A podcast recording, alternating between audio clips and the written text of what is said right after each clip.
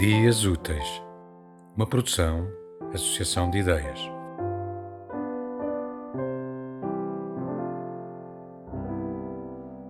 Pudessem os homens brancos em Bruxelas ouvir este meu poema e estaria resolvido o problema das fronteiras. Veja bem, senhor ministro. Em minha cama não se pede visto.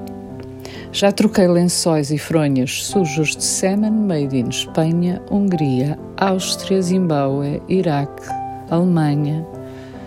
Fazemos alegria uns dos outros. E diga-me, Senhor Ministro, se não fôssemos nós, quem mais a faria? E quem faria o crescimento dos seus índices demográficos? Diga mesmo, Senhor Ministro, sem nós expatriados, de onde viriam tantas delícias? As teses, os ensaios, a vida, as baladas, os bares e os quadros com os quais lucram vossos museus. De onde viriam os livros premiados com os quais lucram ou lucravam suas poeirentas livrarias?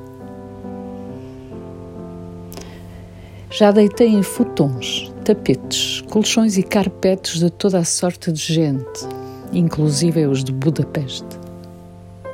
O segredo, senhor ministro, é abrir fronteiras e coração. Sermos bons, como Lu Salomé, que fez a caridade de comer Nietzsche. Sermos bons com quem vier, não importando a cor do passaporte nem do sujeito apenas dando, dando muito, seja lá do quê.